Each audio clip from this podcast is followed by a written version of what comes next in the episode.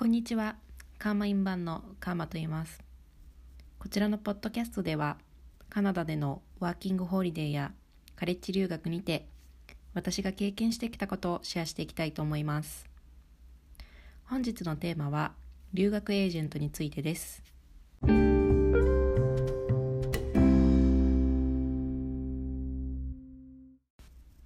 はい。本日は皆さんがワーキングホリデーや留学をしたいというふうに考えた時にまずはじめに調べるであろう留学エージェントについてシェアしていきたいと思います。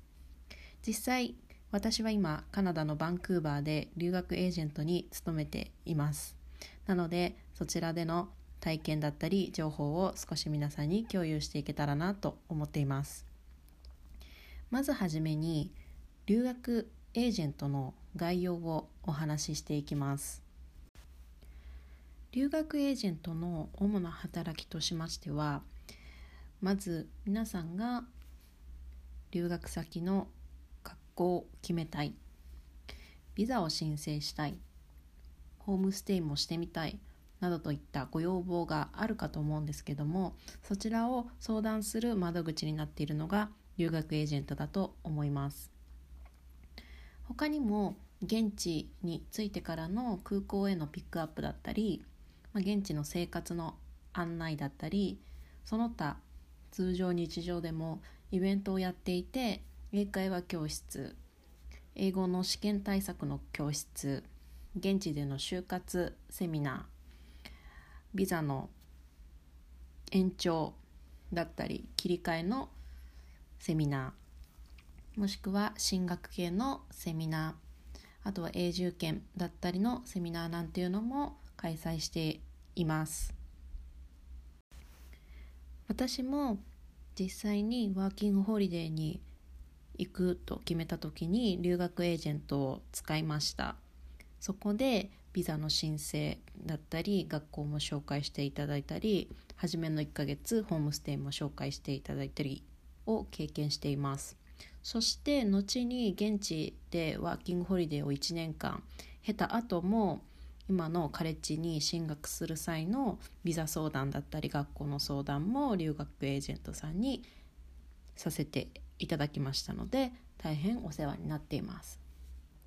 ただ留学エージェントっていうものは主に種類が2つあります。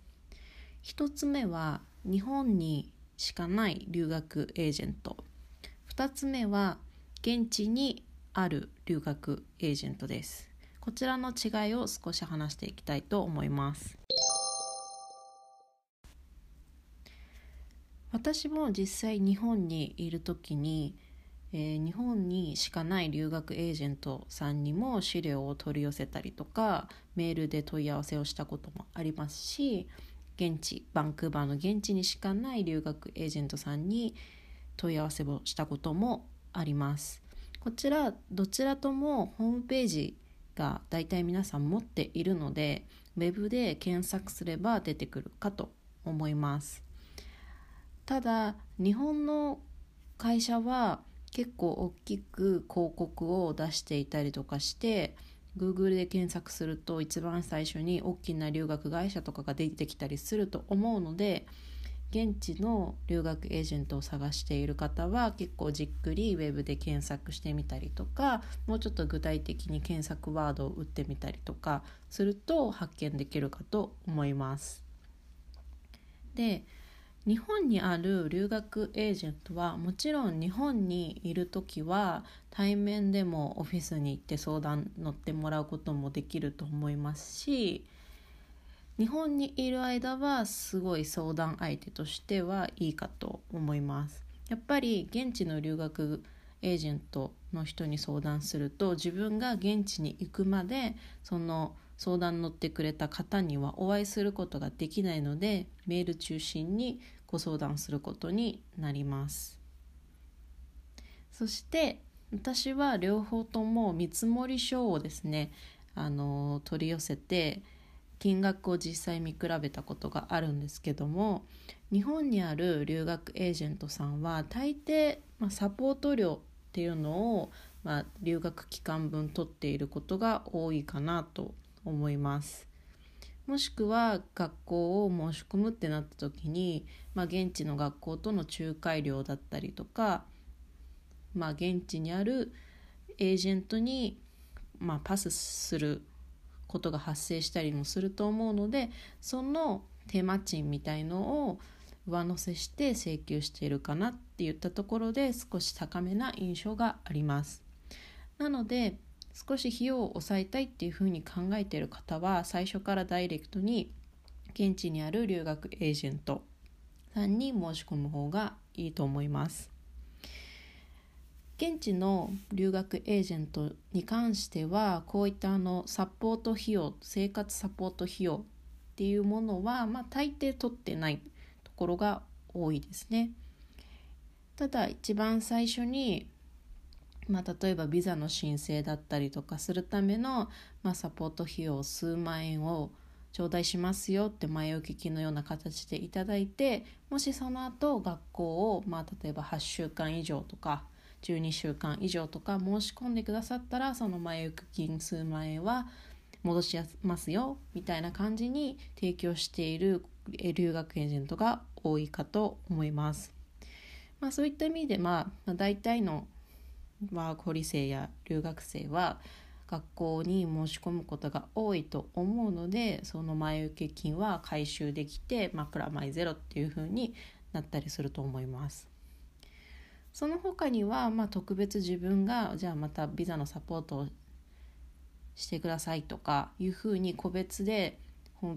ームステイを延長したいですとか頼まない限りでは現地のエージェントでは費用が発生することはあまりないかと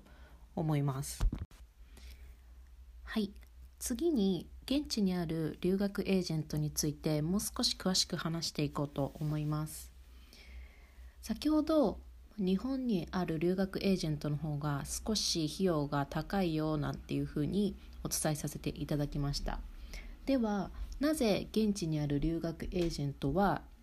安いのかっていうのを説明させていただきます。現地にある留学エージェントの主な売り上げとなっている部分は生徒さんを学校に紹介して生徒様がその学校に入学するよと決まって学費をお支払いしていただいた時に紹介料っていうものがエージェントは学校からいただくことができます。そちらが主なエージェントの財源になっています。なので現地にある留学エージェントは、まあ、生徒さんが学校に申し込んでくれるその数が多ければ多いほどそれが売上になるという仕組みになっています。その他の部分で皆さんから料金を頂戴している部分っていうものはほとんどないと思います。例えばホームステイの手配する時の手配料が別途あのホームステイ代と発生してたりすると思うのでそちらの費用ぐらいですかね。というとこになっています。また割とこれワーホリに来る生徒さんもそうですし、まあ、完全に最初から学校に行くっていう留学生の方は別なんですけども、まあ、ワーホリの方に向けての話であれば最初から日本にいる時点で学校を申し込まなくても大丈夫です。ただただ身を一つカナダに渡航してその後エージェントさんに行って学校を紹介してもらうってことも全然 OK だと思います。なんとなく雰囲気的に最初に学校どんな学校がいいですかとかカウンセリングで聞かれたりするのでそこでじゃあこの学校申し込みますみたいな風になってしまうかと思うんですけども実際現地に行ってみてパンフレットの内容ではなくて現地の教室のクラスだったりとか、まあ、現地にいるカウンセラーさんにお会いしてお話を聞くだとか体験レッスンを受けるなどっていうのができるのでそれはエージェントさんごとに違うかと思うんですけどもアレンジは可能になってるのでぜひぜひ自分から質問してこんなことできるんですかと現地でレッスン受けたりできますかっていうふうに聞いてみるといいと思います。案外私も出会ったワーキングホリデーの友達っていうのは皆さん最初から行く語学学校を決めてからカナダに来たとかいうふうに聞くのが多かったんですね。でも私は実際にこっちに来てから決めて4校か5校回らせてもらってそれであのお申し込みを現地でして通学したっていう経験も持ってるので私はその方がいいかと思います実際雰囲気とか体験レッスン受けた方がまあ最初から例えば半年申し込むとか長く申し込むっていうのはお金も大きいものにもなりますし合わなかったとかそういうことも発生すると思うので学校選びは慎重にするのがいいかと思います。人によっては留学エージェントなんて使う必要はないよとかただお金取られるだけだよとかビザの申請だって自分でできるよなんて人もいるかと思います。それはそれで全然 OK です。自分が使わなくていいなと思えば使う必要はないかと思います。でもやっぱりちょっと心配だなと思ったら留学エージェントに頼むのがいいと思います。ただ先ほどあの現地の留学エージェントは紹介料皆さんから紹介料をただいて成り立ってるよっていうふうにお話しさせていただきましたけどもじゃあ実際留学エージェントを介さずに学校に申し込んだらもっと安くできるのっていう話が若干疑問で思うかと思うんですけどそれはほとんどないかと思います。なぜかというとまあそもそも留学エージェントに留学エージェントを介さずに学校を申し込んだとしてもただあの紹介料がエージェントに行かないだけであってそれはそれで学校がその分儲かるというふうになっているだけです。対外的にウェブなどで打ち出されている料金にさほど大差はないと思います。逆に留学エージェント向けにエージェントプロモーションを学校はかけていて時期によっては割引なども行っているのでそういった情報とかは個人で学校に申し込もうとすると得られない可能性はあると思います。こちらはタイミングもあるかと思うんですけども割引をよくやっているのはエージェント向けかなというふうに思います。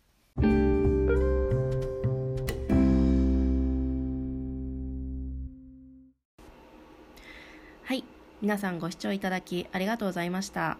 私のシェア内容いかがでしたでしょうか？カーマインバンのインスタグラムの方では随時バンクーバーの情報だったり私の留学経験そして英語学習についてシェアしています。ぜひそちらの方も登録をお願いいたします。ではまた次回の放送でお会いしましょう。バイバイ。